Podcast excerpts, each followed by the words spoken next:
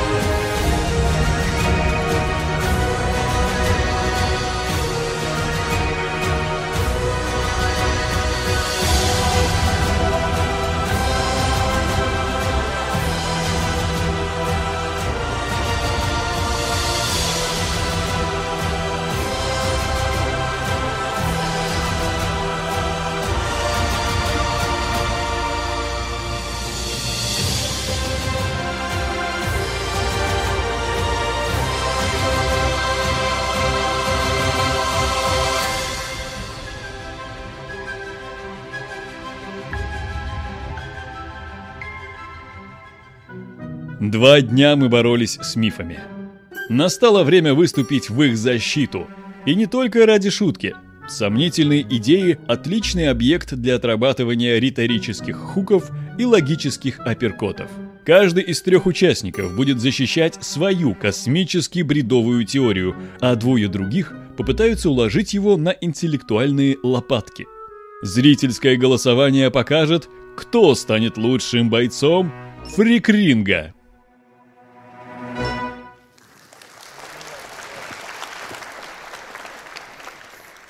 Представление ученых об устройстве Вселенной, о природе далеких астрономических объектов порой настолько фантастичны, что хочется недоверчиво хмыкнуть, что за сказкой быть такого не может. Но сейчас, друзья, у вас отпадут всякие сомнения. То, что сейчас здесь будет звучать, хоть и кажется космически смешным, но настолько убедительно обосновано и подтверждено столь железобетонными фактами, что просто не может быть вымыслом – Трепещите перед настоящей революционной наукой на космическом фрикринге. Научно, ибо абсурдно. Итак, каждый из трех участников будет отстаивать свою фантастическую теорию, а двое других должны найти в его рассуждениях уязвимости. Регламент 10 минут на выступление и 5 минут на прение. Причем можно использовать слайды – любые подручные средства и даже астродемагогию. Вы будете определять победителя, самый э, изобретательный, самый хитроумный, самый э, мастерский демагог получит блестящие призы. Вот этот личный персональный лицехват от мастерской Архкожа, а также Шикарный бинокль Pentax SP 12 на 50 WP от компании Pentar и сети магазинов оптической техники Zoom. Победителя будет определять зрительское голосование, то есть голосовать можете все вы, но сила голоса разная. У кого есть промокоды, готовьте их. Обладатели билетов категорий джедай, избранный и прогрессор получили промокоды, увеличивающие силу голоса в 10 раз – в конце я волевым решением выберу еще и самый каверзный вопрос. И на всякий случай я предупреждаю вас, что хоть у нас и шутливое состязание, но все, что здесь прозвучит, крайне научно в одной параллельной вселенной. Итак, я приглашаю к трибуне первого участника фрикринга. Дмитрий Селезнев, астроном-любитель, астрофотограф, автор проекта DS Astra, победитель конкурса «Хрустальный Пингвинопитек».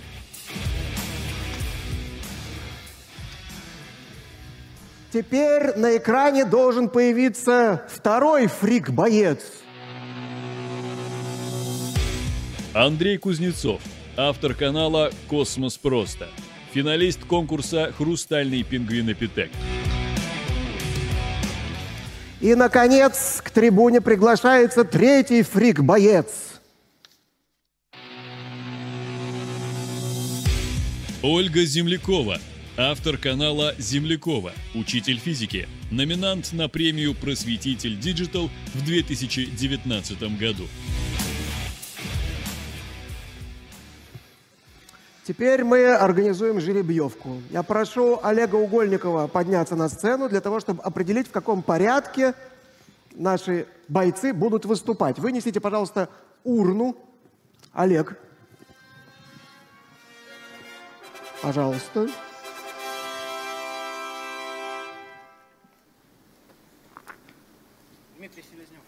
Первым выступает Дмитрий Селезнев.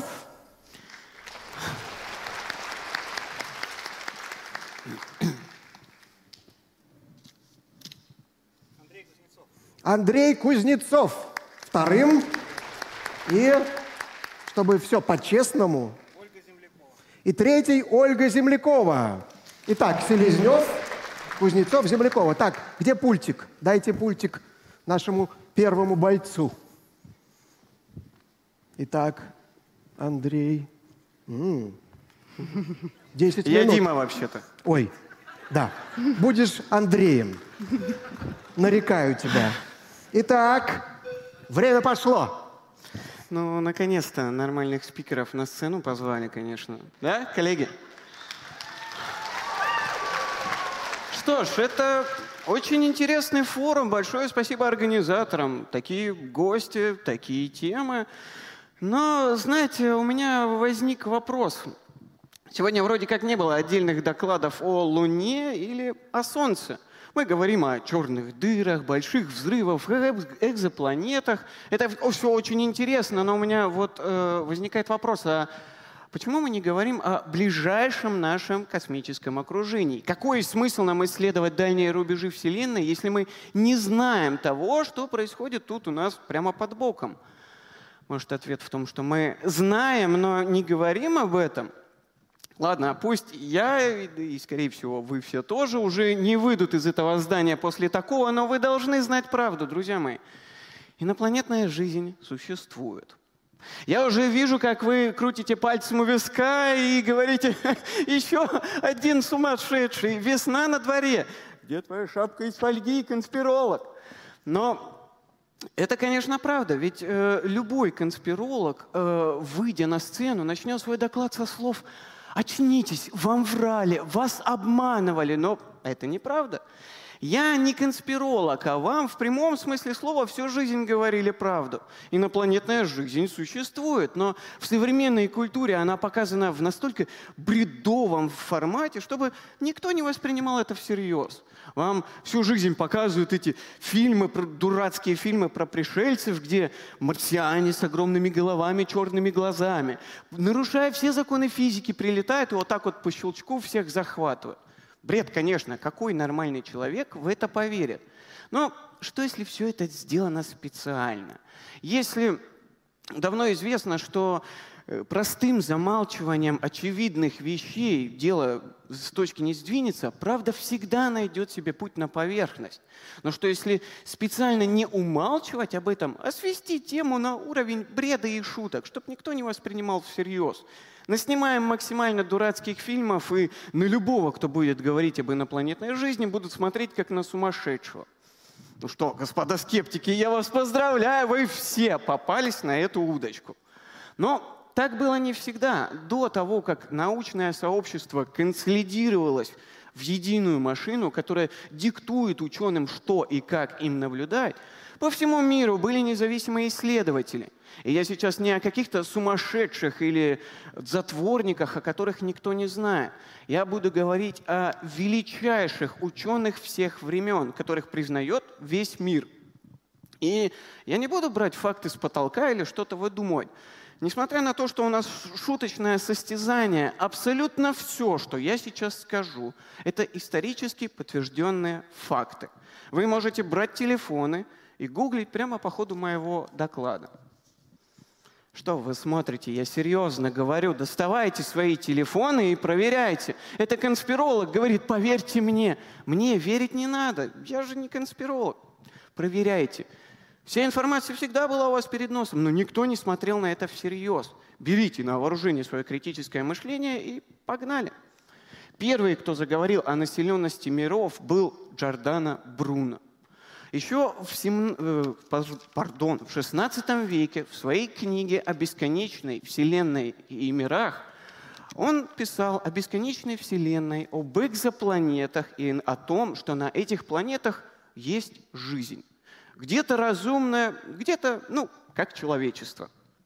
И я надеюсь, не нужно напоминать, что после всего этого с ним случилось. Возможно, кто-то возразит, что Джордана наказали за богомерзкую теорию Коперника, но это неправда. Э, католическая церковь выпустила декрет о запрете пропаганды ЛГПТ, то есть лживая гелиоцентрическая пифагорейская теория, если вы не поняли – Только через 16 лет после трагической казни Джордано Бруно. Ну, ладно, это слишком темная страница в истории, чтобы на этом спекулировать. Идем дальше. Иоганн Кеплер, известнейший всем физик, математик, астроном, первооткрыватель трех законов движения планет. Никто не сомневается в его авторитете, но мало кто сейчас вспоминает об одном его сочинении. Оно называется «Очерки о лунной астрономии» или просто «Лунная астрономия». Я когда это читал, у меня кровь в жилах кипела просто. Дело в том, что эта книга написана в формате пересказа от первого лица. И там Кеплер рассказывает о том, что его мать была травницей и знахаркой. Но более того, она призывала духов, которые переносили ее в удивительные места. И вот мать вызывает такого духа, и он переносит Кеплера на Луну.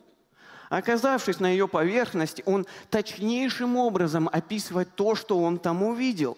В первую очередь, как астроном, это видимые эффекты в небе Луны, астрономические, а после описывает лунную жизнь. Простые организмы, которые можно было бы назвать ракообразными. И вы, конечно же, скажете, ну что за бред? Ну, я же сказал, гуглите. Это реально существующая книга, но дальше начинается настоящая конспирология. Так называемая официальная наука скажет вам, что это все художественное произведение, это вымысел, не надо воспринимать это всерьез. Но давайте смотреть на факты.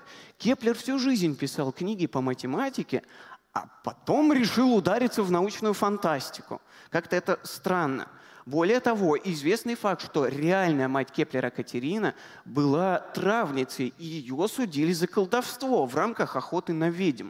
Но если и этого мало, то просто задумайтесь. Кеплер описал точнейшим образом видимые эффекты в небе Луны. Он никак бы не смог этого сделать, если бы не побывал там. Так что наличие жизни на Луне после такого уже можно считать фактом. Но Прогресс на месте не стоял, и спасибо Галилею, появились в это же самое время телескопы. И вот тогда изучение Солнечной системы пошло еще дальше. Наш следующий герой Уильям Гершель, известнейший астроном, первооткрыватель Урана, строил самые большие телескопы на свое время, самые крутые, которые я весь день вам тут в зале показывал вообще-то. И что же он через них увидел? Он увидел, что лунные моря, казавшиеся абсолютно гладкими, при достаточном увеличении пристают перед наблюдателем как лес. А если есть достаточно сложная биологическая система, чтобы возник лес, то совершенно точно там есть и жизнь. Уильям Гершель написал об этом статью в Королевское общество Лондона и отправил на публикацию. А дальше приступил к исследованию Солнца и сделал открытие, о котором многие догадывались, но никто не говорил об этом вслух. Взгляните на эту фотографию солнечного пятна и скажите, что вы видите. Официальная наука говорит, что это более холодный участок солнечной поверхности. Но вот глаза и здравый смысл говорят, что это дыра в Солнце. Уильям Гершель понаблюдал Солнце через свои огромные телескопы и пришел именно к этому выводу. Солнечные пятна на самом деле отверстия во внешней оболочке Солнца, атмосферной оболочке, а под ним находится темная и холодная поверхность, на которой тоже есть жизнь. И об этом Уильям тоже написал статью в Королевское общество Англии. И вот главный вопрос. Если бы это было каким-то маргинальным бредом, кто-нибудь допустил бы это к публикации в главном научном издании Англии всех времен? Нет, конечно. Дальше. Немецкий астроном Франц фон Груйтузен наблюдает Луну и видит структуры, подозрительно похожие на здания, улицы и целый город. Можете прогуглить. Город Груйтузина, так и называется. Это что же получается, на Луне есть не только простая жизнь, как описал Кеплер, но и сложная, способная строить целые города, разумная жизнь. И дальше, просто мы должны были ворваться в эти исследования инопланетной жизни, привести что-нибудь с Луны, но дальше у нас историческое расследование резко обрывается – Ученых объединили в единую машину, и независимым исследователям места не осталось. Увы, прошла эпоха этих астрономов-любителей, у которых на заднем дворе стоит 12-метровый телескоп. Сейчас все, что вам предложат в магазине телескопа, какая-нибудь маленькая дудочка, через которую и лунный кратер с трудом разглядеть можно. Но я уверен, где-нибудь в какой-нибудь лаборатории сейчас изучается реальный лунный организм, но нам об этом никто не скажет. Нам так и будут показывать эти дурацкие фильмы и вообще сводить экскурс, до, э, дискурс до совершенно бредовых тем. Плоская Земля, космос-голограмма. Но что это на самом деле? Кто в здравом уме в это поверит? Я думаю, никто из вас в это не верит. Я тоже не верю. И мне верить не надо. Проверяйте. Так, ну, как говорится, нет пророков в своем отечестве. Кеплер какой-то, Галилей. Где русские ученые-то? Ломоносов Где? писал про Венеру, про жизнь на Венере. Стих, Боро... Э, гимн Бороде. Ну ладно, ладно. Допустим. Пять минут. Дмитрий, Э, из школьного курса биологии мы знаем, что как раз вчера биологический день был, мы знаем, что у живых организмов есть определенные признаки, по которым их выделяют как жизнь. Угу. Вот первый вопрос. По каким признакам мы можем выделить то, про что вы рассказали, как жизнь? Почему она отличается от нашей жизни и зачем ее вообще скрывать? Кто ее скрывает? Для чего? Чтобы люди продолжали чувствовать себя уникальными это очень важно в современном обществе. Человеку это просто нарушит все то, на чем строилась человеческая культура, наша особенность. В чем будет особенность, если ученые скажут нам, что да, да везде такие есть? И они вот, вот тут на Луне есть, на Марсе есть, на Венере есть, есть довольно э, известный отечественный ученый, который на Венере находил жизнь, но и что? Не поддерживаете ли вы своим аргументом таким креационистов, которые считают, что мы уникальные? Я этого вслух не произносил, если что. Я к тому, что, э, может быть, я, я даже не пытаюсь поддерживать, я к тому, что это этим людям важно поддерживать такое настроение в обществах. Что Ладно, я сейчас себе на статью об оскорблении чувств верующих наговорю, на самом деле. Так, я, давайте, подожди варежку. Давайте-ка дадим слово еще одному оппоненту. Андрей, ну-ка, давай, режь правду. Ой, у меня пару вопросов к тебе, Дим, конечно. Э, как ты сказал, там э, Кеплера мама травница была, да? А потом они Луну увидели. А что за травки-то там были? А это другая статья. Ну ладно, давай здесь не будем эту тему продолжать мы. А, вот ты говоришь город на Луне, да? И говоришь, ученые скрывают, что там есть город. Но подожди, НАСА сейчас э, вроде собираются лететь на Луну, базы строить. Так э, нафига им базы строить, если там уже есть город? Можно ну, потому что он, наверное, и... адаптирован под лунную жизнь, а не под человеческую. Я сомневаюсь, что у них точно такие же унитазы, как у людей. А, а, а как без, без... Есть только один способ проверить это. Что-что? Есть только один способ проверить это. Ну, слетай, спроси у астронавтов Аполлона, если им по контракту уже можно об этом говорить правду. Пожалуйста, я не против. Я бы хотел бы узнать. Но у меня вообще у самого вопросы к астронавтам миссии Аполлон. Ну ладно, это тема для другого фрикринга. Ольга? Как насчет того, что сегодня как раз обсуждали оптические инструменты, обсуждали увеличение, и сейчас уже нам не нужен Аполлон для того, чтобы увидеть очень хорошо поверхность Луны. Никаких лесов мы там не обнаружили. И мало того, с развитием э, астрономической техники знаменитый марсианский сфинкс оказался вообще не сфинксом.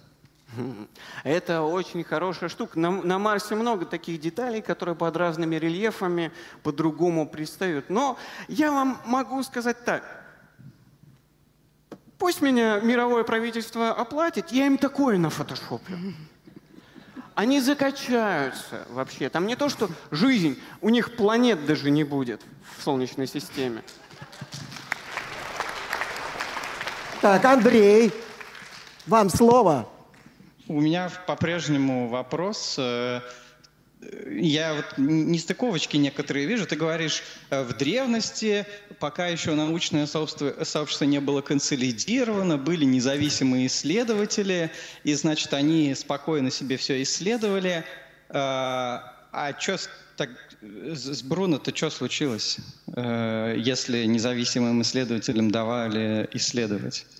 А потому что он много чего в своих работах наговорил. Это тема отдельного доклада, даже не шуточного. То, что, э, возможно, в его книгах, э, да невозможно, а на самом деле, если их почитать, там много противоречивого. Я не намекаю на то, что именно из-за этого. Потому что если почитать приговор, опубликованный католической инквизицией, э, католической церковью, из восьми пунктов обвинений открыт только один. Ответ. Остальные семь пунктов, вот не вяжется это с остальными семью планетами Солнечной системы? М? Так, время вышло. Время вышло. Остыньте пока. Мы дадим слово Андрею Кузнецову. Десять минут.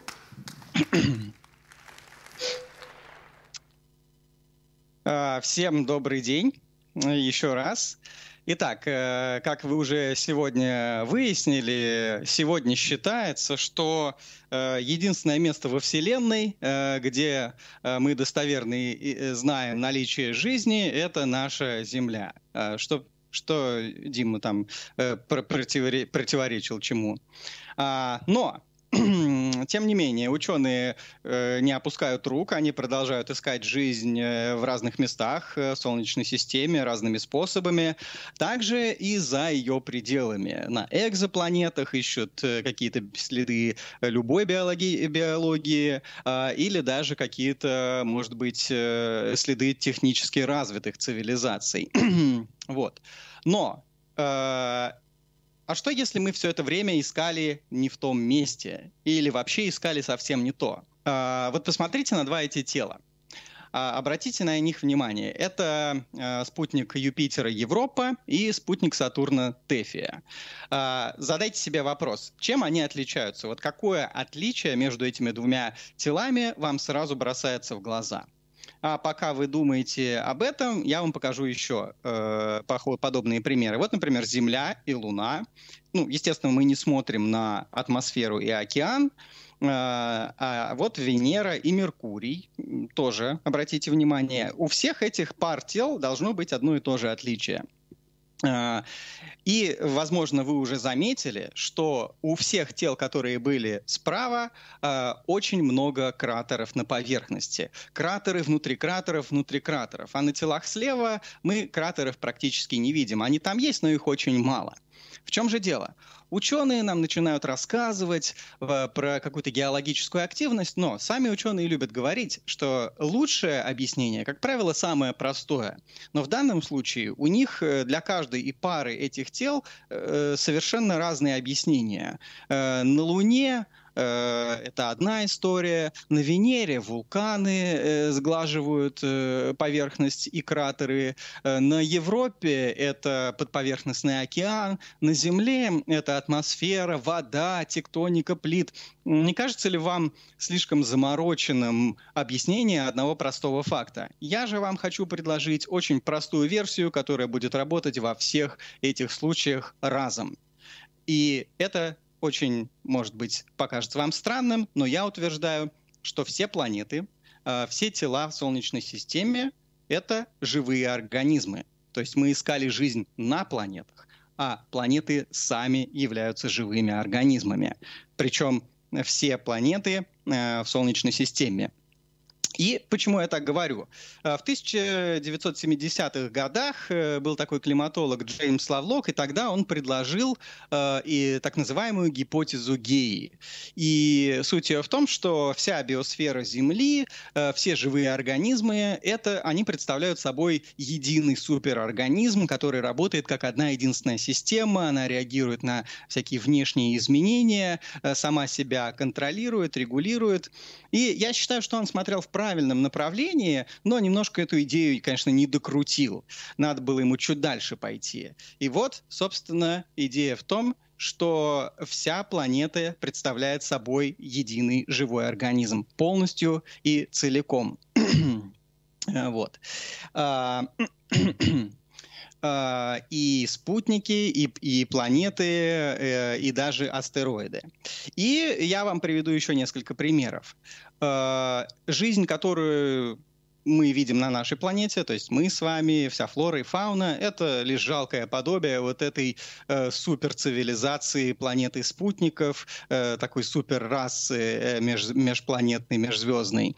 И э, как, любое, как любой такой отпрыск, э, наша жизнь копирует многие свойства и поведения э, планет и э, тел Солнечной системы. И я вам сейчас приведу несколько примеров. Этих параллелей можно найти э, достаточно много. Например, спутник Сатурна Энцелад. Э, он известен тем, что из-под его поверхности бьют э, потоки воды. Ну, Ничего вам вообще не напоминает это? Ну, например, поведение китов. Наши киты просто копируют э поведение Энцелада. Далее. Э, э, обратите внимание, слева спутник Юпитера Ганимед. У него такая очень интересная, характерная поверхность, и э, достаточно значительная часть его темная, а другая светлая. У животных мы очень часто видим, что у них брюшко светлое, а спинка темная. Это, между прочим, в том числе как защита от хищников и ну что, планеты тоже могут быть хищниками э, или вообще астрономические тела. К нам в Солнечную систему может залететь черная дыра, и надо от нее скрываться. И вот у объектов Солнечной системы есть такой свой защитный механизм. Далее. Uh, есть э, спутник Сатурна Япет или Япет. Он тоже, кстати, такой же двухцветный с двух сторон, так что это не у одного тела такая история. Но еще у него по экватору проходит э, очень интересный хребет, по, вот так вот по, по кольцу. И явно земные грецкие орехи скопировали этот э, стиль э, и просто повторяют э, спутник Сатурна. А, далее э, есть такой спутник в Солнечной системе, интересный Миранда. Ученые давно ломают голову, э, почему он выглядит именно так, э, как будто бы он из отдельных лоскутков соткан. Ну, и все очень просто. Как бы таким сверхсуществам тоже не чуждо э, любопытство, э, желание познать, наука. И она выглядит как такой монстр Франкенштейна, и это буквально э, монстр Франкенштейна. Вот э -э этих сверхсуществ, они буквально сшили этот спутник из отдельных э, лоскутков. Э, поведение спутники э, вроде планет, э, планет гигантов, э, планет Юпитер, Сатурн, многие десятки спутников вокруг них роятся по орбитам. Так в океане это поведение копируют, например, крупные рыбы, и рядом с ними часто плавают стайки небольших рыбок. Ну, очевидно, один к одному совершенно поведение, я даже не сомневаюсь. Э, вот. И таких примеров можно приводить э, очень много, очень долго. Э, времени у меня, к сожалению, на это нет. Но, тем не менее, эта тенденция прослеживается очень четко. Вот. Э, и вот когда мы уже понимаем, чем являются э, тела в нашей Солнечной системе, чем является наша Земля, э, когда мы говорим в контексте влияния человека на Землю, что мы говорим, мы убиваем нашу планету, эта фраза начинает играть совсем другими красками. Мы буквально убиваем нашу планету. И ей это не нравится. Э, как у любого живого организма, э, есть э, защитный механизм. Да, я, кстати, только что понял, что когда я говорил про кратеры, я одну важную деталь не уточнил. Почему я говорил, что кратеры на телах на одних есть, а на других нет? Потому что живые тела, они обладают возможностью к регенерации, и у них эти кратеры заживают как раны. Вот. А тела, которые обладают кратерами, они уже погибшие. Это такие космические трупы. И поэтому на них огромное количество кратеров накапливается, и они уже регенерировать не могут. И кроме регенерации у этих тел еще есть и э, иммунитет. И всякие природные катастрофы – это просто ответ организма нашей планеты на воздействие человека. А, поэтому нам нужно быть поосторожнее, особенно когда мы отправляем различные космические аппараты к другим телам. Не так давно мы ударили астероид аппаратом DART. Э, любим мы иногда спустить э, аппарат э, на большой скорости в планету, вроде как Кассини в Сатурн. И нужно быть осторожнее. Они могут ответить. Юпитер нам запустит своей гравитацией какой-нибудь астероид. Так что я считаю, что нам нужно попридержать коней. Спасибо. Ну, то есть, известное высказывание Джорджа Карлина, что с планетой в порядке, это людям. так, да. ну, во-первых, э, я всегда мечтал сказать «Привет, Андрей». Привет. Никто вот. никогда такого а не теперь, э, во-первых, и вы обратили внимание, Андрей всю дорогу такой... Я не знаю, как вы, а я вот азбуку Морзе знаю. Знаете, что он сказал? «Спасите меня, я в плену». Это раз. У кого? У инопланетян, видимо. Мне сейчас кто-нибудь скажет, ну, он подавал сигнал, чтобы на презентации кадр переключили. Ну, я в это не поверю. Ладно. Э, он, если... он, вот мне подсказывает, что он трогал наушник. Вот. Он трогал. Он Ты трогал? Вот только что. Он продолжает, а мы его не слышим. Мы не можем ему помочь. Вот, вот он сделал это только что. Откройте глаза. Ладно, на самом деле вы заметили, сколько манипуляций было в этом докладе. Андрей показывает слайд. Смотрите, похоже на Франкенштейна. Следующий слайд. Смотрите, похоже на акулу. Это простейшая манипуляция к узнаваемому образу. Вы поставьте правильный свет, наведите фонарь на меня. Я тоже буду выглядеть как Франкенштейн. Состарьте меня в чай. Похож. Я тоже буду выглядеть как грецкий орех. Это манипуляция зрительными образами. Андрей, извини, при всей моей любви к тебе я ни одного доказательства не услышал. Поставьте у меня нет свет, к тебе э, вопросов. Блин, ты прям напрашиваешься на оскорбление. Я бы мог сказать что-то. Там можно и свет не ставить. Ну ладно, я этого говорю. Похож на грецкий орех-то? Нет, но ведь ты... Э, я понимаю твою логику, да, э, я понимаю, что ты хочешь сказать. И она работает, например, в случае с Марсом, когда там э, камни под определенным углом фотографируются, и там гуманоид стоит, да, или какая-нибудь ящерица, или что-нибудь в этом роде. Но я же говорил не только о внешнем виде, я говорил помимо внешнего вида о разных процессах, я говорил о поведении, о бьющих гейзерах, о всяких характерных э, э, структурных особенностях. Извини и... меня, я тебя Окей. перебью. Вот у Оли стоит пульверизатор, он тоже брызгает. Это тоже кит, да? Можно. Э, Пруф! Так, подождите, дайте, вот Ольга наверняка сейчас тоже да. вытащит какой-то аргумент. А я вообще хочу Андрея похвалить. В отличие от тебя, Дима, у него, у вас же биологические темы, на самом деле моя тоже пересекается с биологией, у него уже непосредственно биологические понятия, там, иммунитет, и регенерация. Но у меня такой вопросик, немножко время уже позднее. Ну, а хвост-то шевелится. 18 плюс небольшой вопрос. Э, если мы снова вспомним школьный курс биологии, то один из признаков живых существ – это размножение. У нас есть бесполое и половое. И если все спутники и планеты разные, то как же они размнож... размножаются? Э, есть э, на эту тему хорошие исследования. В 2017 году в Солнечную систему залетел первый межзвездный объект Оumuamua. Э, если кто с темой знаком, э, вы, возможно, вспомните, как этот объект выглядел. И опять э, апелляция он... к видимым образом и аналогиям. На что похоже Амуамо? Естественно, он на... взбудоражил умы всех, потому что именно своей необычной формой. Это был вытянутый, узкий, длинный объект. Мне нужно продолжать? Это про осьминогов был доклад вчера. Вот щупальца отрывается. Ты на это намекаешь? Вами это, манипулируют. Это, это одно.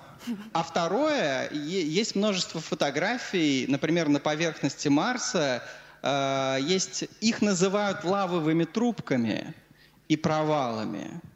Э, я бы показал фотографию, но ну, да, остается сложить два, один плюс Так, а может, один, кратеры — это не, не раны, а вот нет, нет, просто кратеры похуже. Э, вот то, о чем я говорю, это такие отверстие в поверхности гораздо не, не, не более... надо руками показывать. Погодите, э, если я правильно понял, то есть, а он же мимо пролетел, то что, кто-то зря кинул эту... Не, не кинул. Ну, как бы, есть, есть такой а, анекдот. Ну, что, бабка докрутилась? А куда она попала тогда? Извините меня. Она же просто мимо пролетела. А он дальше полетел, не, не, не подошло. Он дальше полетел, как бы, ну, очень сильно скинули, очень сильно докрутились. Э, там скорость была такая, гиперболическая траектория, э, как бы, ну, ну, к сожалению, мы уже никогда не узнаем. Есть, э, Брэк. были планы догнать его, и перегнать. Специально... Остановите его, пожалуйста. Так, стоп, стоп, стоп, стоп, стоп. Так, 10 минут. Наконец-то. Здравствуйте, меня зовут Ольга Землякова, и это моя настоящая фамилия. Я представитель древнего рода Земляковых. Наша миссия – сохранять и оберегать Землю от опасности. И все свои видео на канале я начинаю со слов «Привет, планета!» И на самом деле это не случайно. Наконец-то э, моя миссия будет исполнена. Я на огромную аудиторию ученых против мифов донесу до вас важнейшую информацию об опасности, которая нам всем с вами угрожает. Сегодня я хочу рассказать вам о том, что кометы — это не то, что вы думаете. И начнем мы по порядку. С древности кометы считают вестниками несчастий, бед, войн, стихийных бедствий, эпидемий. Современная же наука считает кометы не больше, чем глыбы льда, вращающиеся по орбитам вокруг Солнца. Но ведь мы с вами знаем, как официальная наука часто ошибается. И, наконец, сегодня пришло время во всем разобраться. Впервые комета появляется на рисунках Китае во втором веке до нашей эры, и, вероятно, китайцы рисуют комету Галлея. Комета Галлея, кстати, появится еще на множестве картин, э, на множестве картинок в различных временных эпохах, и вообще, в принципе, любые кометы изображают как яркое небесное тело с длинным сияющим хвостом. Но на ряде изображений присутствует не только комета. Так, например, на миниатюре из Люцернской хроники, помимо, которая изображает, кстати, прилет кометы Галлея в 1456 году, Помимо кометы изображен еще дождь из крови, разрушенные здания, умирающие люди и даже зачем-то двухголовый теленок.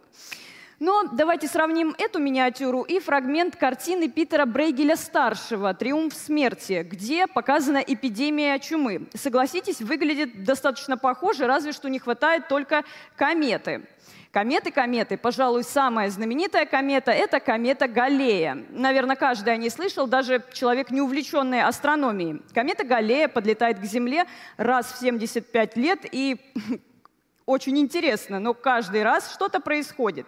Так, например, в 240 году до нашей эры в Китае бушует небывалое наводнение. В 760-м в Византии чума, в 1222-м на Русь нападают монголо-татары, а в 1986-м в последний прилет кометы Галлея случается авария на Чернобыльской атомной электростанции. И, конечно, это далеко не вся статистика. А еще, если мы с вами учтем тот факт, что комета Галлея не падала на Землю, в отличие от Тунгусского метеорита, который тоже был кометой, а просто пролетала рядом и нанесла нам урон, то статистика поражающая. Но вернемся к современным ученым, которые все предрассудки относительно комет считают не более чем страхами, и кометы угрожают нам лишь только в в случае падения непосредственно на Землю, ну вот предыдущий мой аргумент, он, по-моему, железобетонный, и это совершенно не так. Мы с вами понимаем, что в космических агентствах сидят далеко не глупые люди. И если кометы ничем не угрожают Земле, то, в принципе, и зачем их изучать? А вот с 1978 года к кометам было отправлено аж 11 автоматических межпланетных станций производства СССР, США, Японии и Европы. Зачем изучать глыбы льда, если и так понятно, что это лед? Очевидно, что ученые что-то скрывают, но зачем они это делают? Для того, чтобы не сеять панику или у них есть какой-то более весомый аргумент, но ответа, к сожалению, на этот вопрос у меня нет. Но скрыть все от наших пытливых умов не удастся.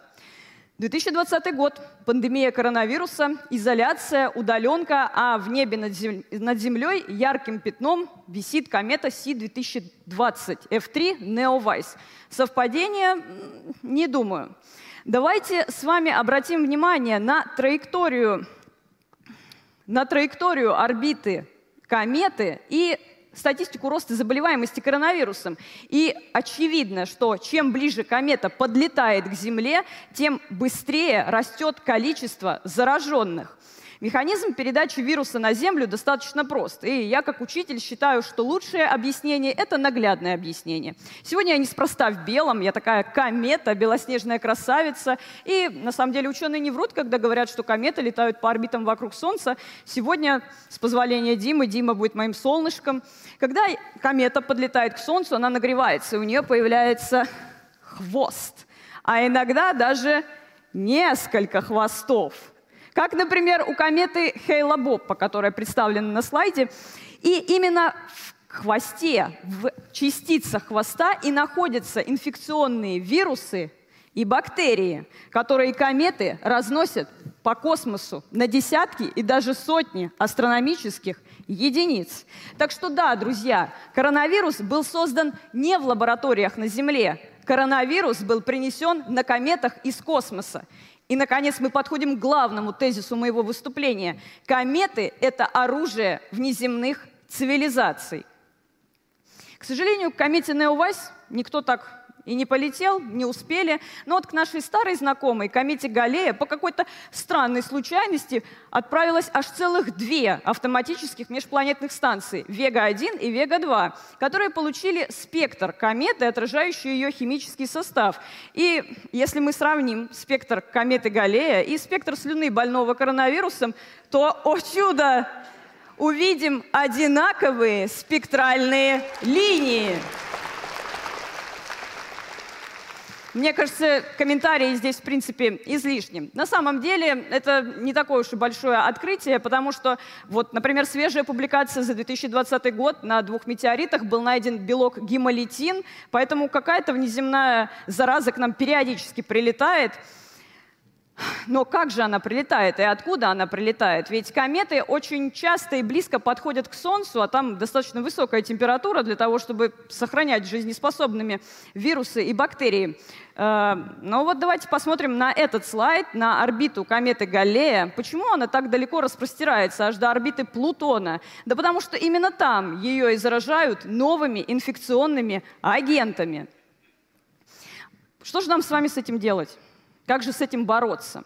Мало кто знает, но еще в 80-е годы прошлого века советские ученые разрабатывали вакцину Комивак, которая, к сожалению, так и не вышла в массовое производство, но нам с вами не стоит отчаиваться. Любой уважающий себя ученый знает, что подобное лечится подобным. В 2013 году в озеро Чебаркуль упал осколок кометы. Вода и кометные частицы смешались в идеальных пропорциях и образовали гомеопатическую прививку.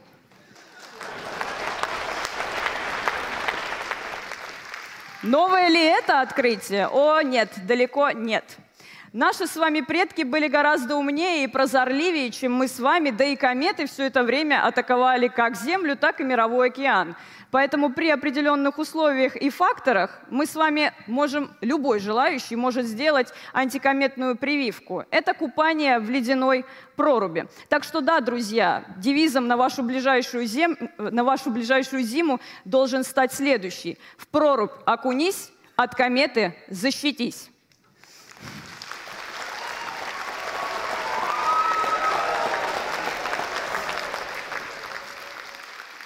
Ну и в завершении своего выступления хочется сказать, что сегодня, к сожалению, из-за небольшого тайминга удалось разобрать лишь одну опасность, биологическую, ну, наверное, самую важную, которая от комет исходит. А, но я надеюсь, что эта информация была очень полезна для вас. Берегите себя. Спасибо за внимание. Спешат. Спешат бойцы у нас. Куда спешат? А вот от кометы, да? А когда у нас прилетит в следующий раз комета Галея-то? 61 если я не ошибаюсь. А что у вас на столе стоит? Имитация, заражение. Как комета заражает. Что вы тут разбрызгивали-то? Вы видели, я Это вот на экспер- на я экспертизу бы. сразу же после этого. Это кометное вещество в бутылке, не иначе. Так, ладно, пять минут. Да, извините, э, тако- я всег- всю жизнь мечтал это сделать, такой шанс выпадает один раз из тысячи. Я хочу потрогать комету за хвост хоть раз в жизни. А теперь к делу. А, э, Ольга, очень интересно, но, э, к сожалению, ваш доклад полон ложных корреляций. Очень просто все объясняется. Александр, остановитесь, это будет непоправимо. Опыт на себе. До Это было направлено против Дмитрия. Ладно. Э, пример комета Неовайс COVID-19. COVID-19. А комета открыта и прилетела в 2020 году. Декабрь 19-го, первый зараженный Она ковидом. подлетела лишь в 2020 году, но количество вируса уже было достаточное для того, чтобы нас заразить. На ну, кроме момент- того, я рассказывала про комету Галлея, а коронавирусов, как известно, их целое семейство. И открыты они, по-моему, в 60-х годах 20 века, если я не ошибаюсь. Так что не исключено, что на каждой комете свой коронавирус э, до нас добрался Хорошо. именно этот. Тогда получается так, что если пока комета Неовайс была только-только там еще вылетела из своего несчастного облака аорта, это что, она с такого расстояния тут ковид занесла? А как это работает? Их же тогда? полчища, Дмитрий, их же полчища, они постоянно к нам прилетают. Почему тогда на других планетах жизнь не вымирает, Как если у не него такой вымирает? радиус здесь? Сегодня слушали доклад про Венеру. Что с Венерой случилось, вы видели? Там же как раз гипотеза про импакт. Кто ее убил? У меня вообще, я уж, я думаю, что я опережаю немножко события, но а почему э, кометы это вот эти агенты, так сказать, инфекции? А может это агенты любви? Может это и есть вот этот способ, о котором э, вот э, Андрей говорил? Андрей, я же верно излагаю? Это э, планеты размножаются, обмениваются спорами. Панспермия. И опять аму-аму в презентации, вы видели, да? Все ссылаются на длинную продолговатую штуку, С прилетевшую... хвостом. На- ничего не напоминает вообще? Кругленькая, А с проблема, хвостиком. что- Моя больная фантазия плохие примеры сейчас приводят, раз. лучше к этому не Дайте надо. слово сказать Андрею. Давай, жги. Я говорю, у Аму-Аму-то как раз хвоста не было, и, и с ним проблема. Вот, э, Ну, есть, нет. Боже, к солнцу подлетит, нагреется. И хвостик отрастет. Да, и хвостик появится. Там же так и не выяснили, что это. Хорошо. Была комета, вообще межзвездная, комета Борисова. И чё? И на- Или межзвездные кометы, они такие гомеокометы, да? Может быть, вполне возможно. Но, скорее всего, что они все заражены. Это хорошо, кстати, согласуется с вашей теорией об уникальности. Кому-то не нравится у Вселенной, что они не уникальны, зная про нас. И нас пытаются таким образом уничтожить. Ну, ну это ужасно вообще. Ужасно. Ужасно. Так, ну, вот на, а насчет корреляций. Да? А, как раз там Дима про ложные корреляции сказал. Мне, конечно, очень не хочется этот аргумент сейчас использовать, но э, придется, видимо. Э, там была корреляция, что к нам э, какие-то происшествия на Земле совпадают по времени с происшествием, э, с, пришеств, э, с пришествием кометы. Ну, это же как бы такой очень известный случай. Наверное, даже на этой сцене не раз звучал этот пример – вроде того, что количество э, фильмов, вышедших э, с Николасом Кейджем, э, совпадало с количеством людей, утонувших в бассейне. График очень хорошо совпадал. Проруби. Утонул. Спасибо, как, Андрей, ты очень подкрепляешь мои аргументы. Спасибо тебе. Кто бы мне так сильно вы помог? вдвоем прямо Ложная сразу корреляция. Если что-то похоже, что-то совпало, это же еще не значит точное... Так можно что угодно привязать. Напомните, напомните как Хвост. говорится, после Хвост, не например, значит да. вследствие, да? Я, если честно, какой-то четкой связи не вижу. Это попахивает средневековым вот таким вот астрологическим чем-то. Прилетела комета, все заболели. Кометы каждый год открывают по много-много-много. Если следовать этой теории, мы тут уже вымерли бы все давно. Дайте ответить. Но они не все подлетают слишком близко. А насчет средневекового, Дмитрий, немножко обидно. У меня вот свежие исследования, а у вас вы ссылаетесь на кого? На Джордана Бруно? Нет, мои, мои бумаги, конечно же, потемнели со временем. Но они посвежее, чем... Как эти гра гравюры картины были у вас в презентации? Люцернская, ну, Люцернская это, хроника. Ну, это совсем старье, не тренд уже давно. Стоп.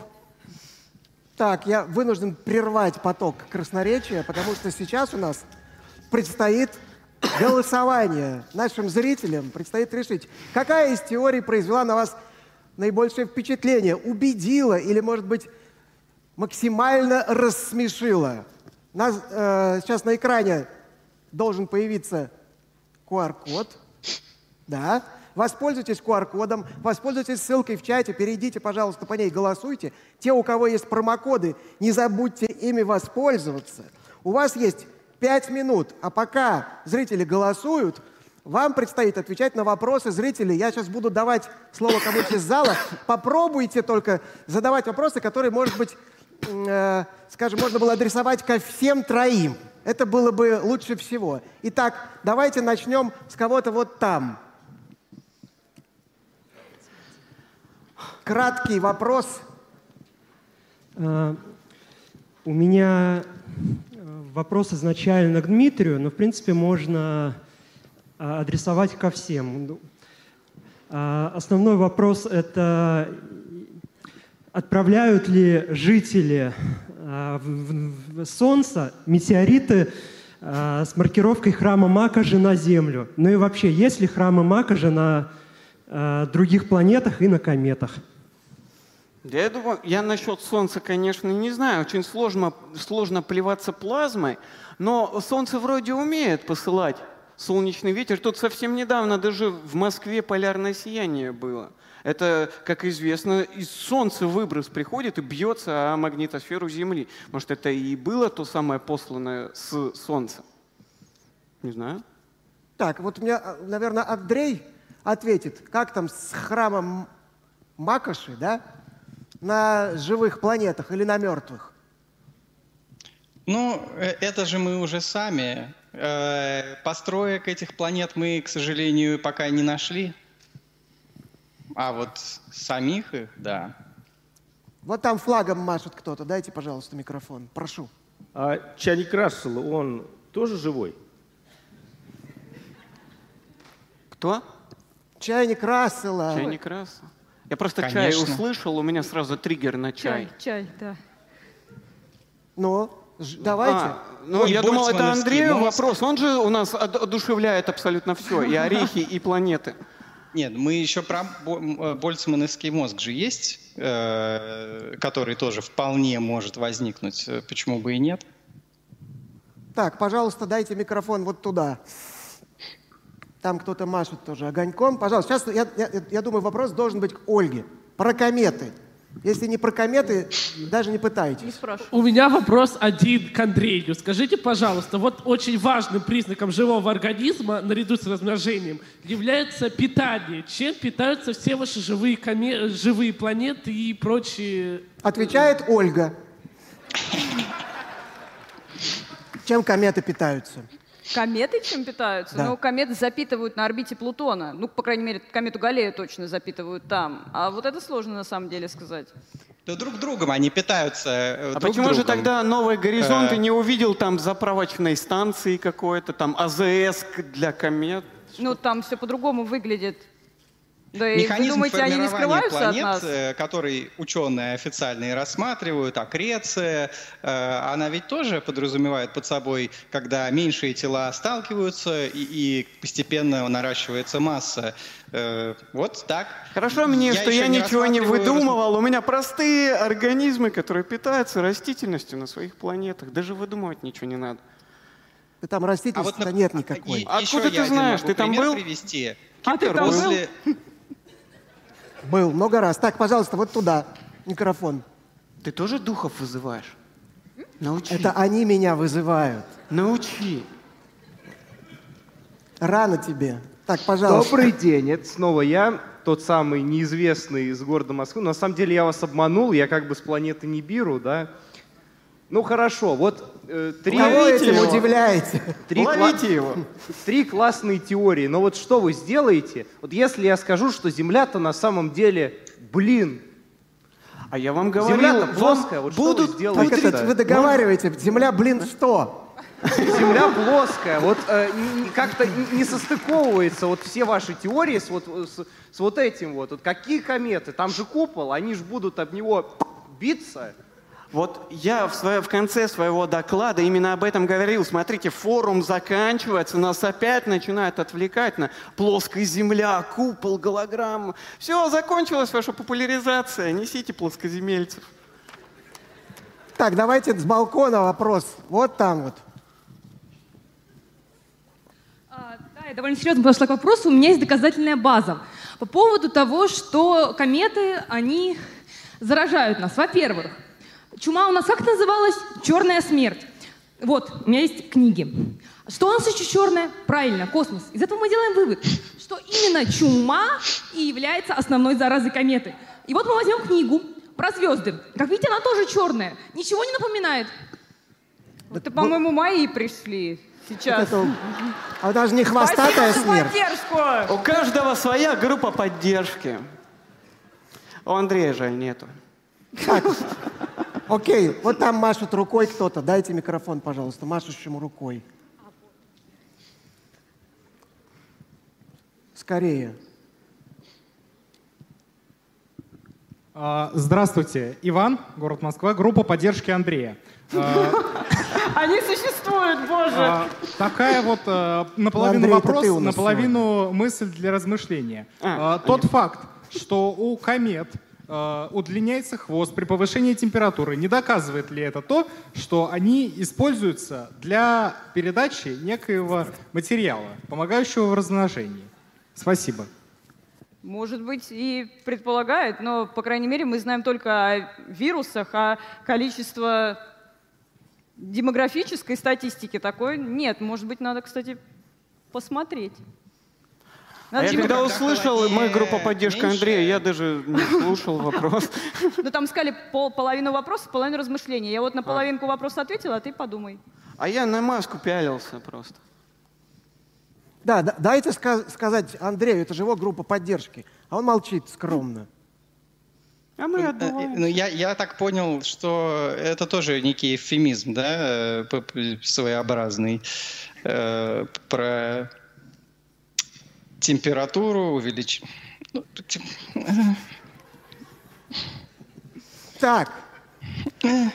Короче, значит, сейчас во- во- время вопросов вышло, и я просто, чтобы вот это все не было просто такой, скажем, э, веселой э, развлекухой, несколько демагогических приемов, которые я отметил в выступлении всех троих. Начнем с Димы, значит, у которого а, основным аргументом было, что вот Кеплер не мог бы описать астрономические эффекты на Луне, если бы он туда не слетал. Ну, извините, вообще нам для чего наука нужна? Она в том числе нужна для того, чтобы описывать э, явления и какие-то качества, свойства удаленных объектов.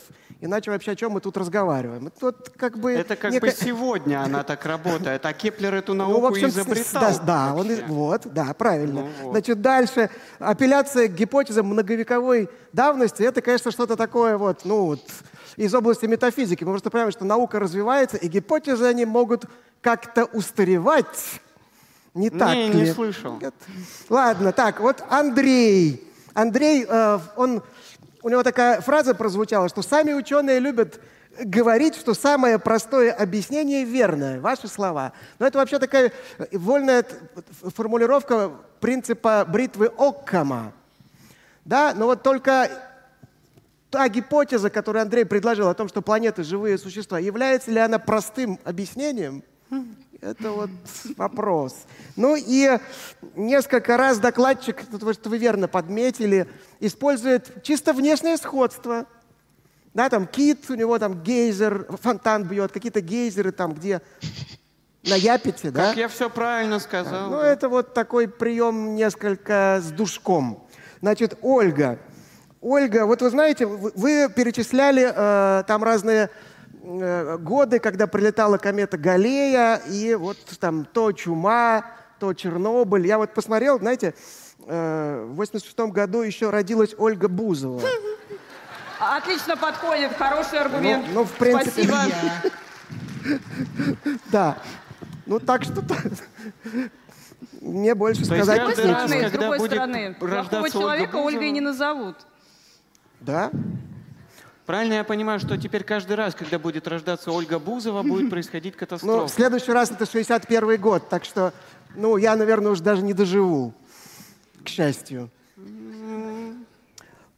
Так, а сейчас мы узнаем, кто из бойцов фрикринга победил в нашем голосовании.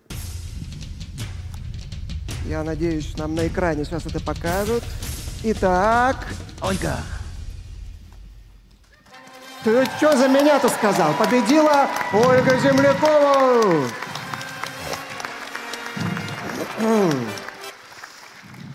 С большим отрывом. Я в шоке. С отрывом хвоста, я бы сказал. Итак, Какого из? Ну, я надеюсь, поздравляю. Теперь у вас есть свой персональный лицехват. Вручите, Отлично. пожалуйста. И вы его должны сейчас надеть. Ну, может, не, не- не прямо ну, можно, сейчас. да, попозже чуть-чуть.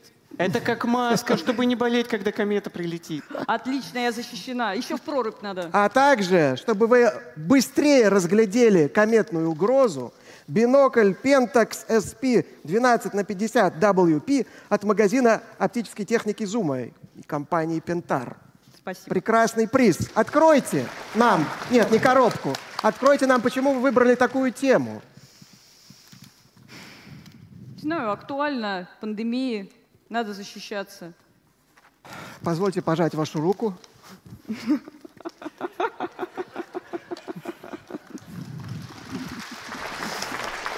Так, но другие участники э, за храбрость получают также в подарок ретро-лампы от магазина принтов и гаджетов gen.ru. Это тоже неплохие подарки. А теперь я должен выбрать автора самого каверзного вопроса. А что же у нас там было-то? А, ну вот мне кажется, что про храм Макоши или Мак- Макоши это вопрос, который достоин приза. Сейчас я скажу, какой приз-то. А что это за храм такой вообще? Я Храм, тоже первый раз это же чудиновщина, А. ты чего? А. Книга «Квантовые миры» Шона Кэрролла уходит автору вопроса про храм Макоши. Надо знать. Или Макоши. Это Дорогие классика. друзья, Костюмчик не выкидывайте, потом мне пригодится. ты знаешь, сколько он стоит? Можешь Спасибо. померить пока, но не помни. Это можно как шапочку из фольги интерпретировать? Э, это лучше. Ну, все это забавно, но порой мы включив какой-нибудь канал Ютуба, можем увидеть гораздо более забористый бред. Причем его автор придумал это отнюдь не с целью нас позабавить. Наоборот, бредологи из Ютуба порой совершенно серьезные и даже обличительно пафосные. А их теории — это плод здоровой психики малограмотного человека. На нашем фрикринге мы препарируем демагогию чисто с образовательными целями, чтобы в дальнейшем вы не попались на демагогический крючок там, где научная истина не важна, а бал правит хайп.